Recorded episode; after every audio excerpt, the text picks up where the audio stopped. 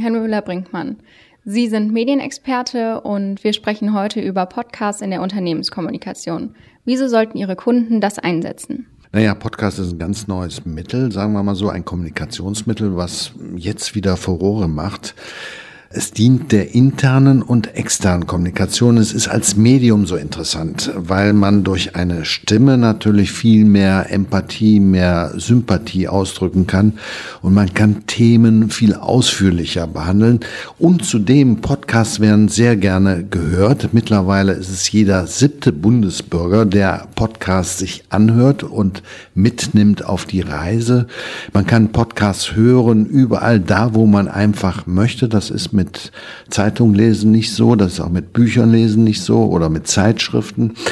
Dadurch, dass wir alle ein Smartphone haben, können wir Podcasts streamen ohne Ende, ja, und das nutzen die Leute auch, zum Beispiel auf dem Weg zur Arbeit, äh, zum Beispiel beim Sport oder abends, wenn sie unterhalten werden wollen.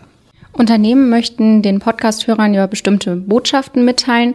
Wie setzen Sie das um? Ja, das ist äh, wie bei allen Dingen, die wir journalistisch behandeln. Wir müssen eine, ein, ein Vehikel bauen, einen Anlass finden, äh, um diese Botschaft zu transportieren. Und das ist eben von Botschaft zu Botschaft anders. Äh, wir sind Journalisten, wir arbeiten wie Journalisten. Wir versuchen eben eine interessante Geschichte daraus äh, zu erzählen und damit auch die Botschaft des Kunden zu transportieren. Manchmal sind das lange Umwege, aber die Botschaft wird transportiert. Und äh, man muss es natürlich dem Medium anpassen. Das heißt, Podcast lebt davon, dass man was hört.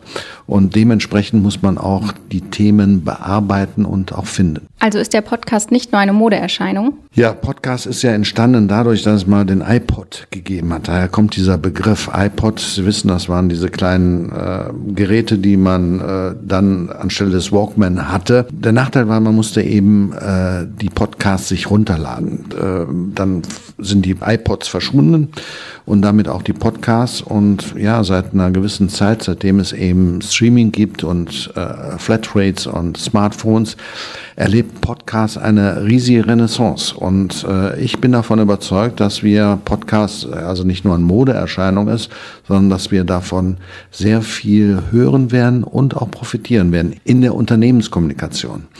Nicht nur intern, man kann Mitarbeiter viel leichter erreichen, gerade große Unternehmen. Da wird nicht mehr viel gelesen, da will man einfach auch unterhalten werden, im wahrsten Sinne des Wortes, und für die externe Kommunikation natürlich, wo man Themen viel ausführlicher besprechen kann. Gibt es Richtlinien für den perfekten Podcast? Naja, perfekten Podcast, äh, wo, wo soll es den schon geben? Sie merken ja, wir haben auch jetzt hier ein Gespräch, das ist äh, sehr locker. Das haben wir ein bisschen vorbereitet natürlich. Ja, wie können wir dieses Thema transportieren? Und so arbeiten wir auch.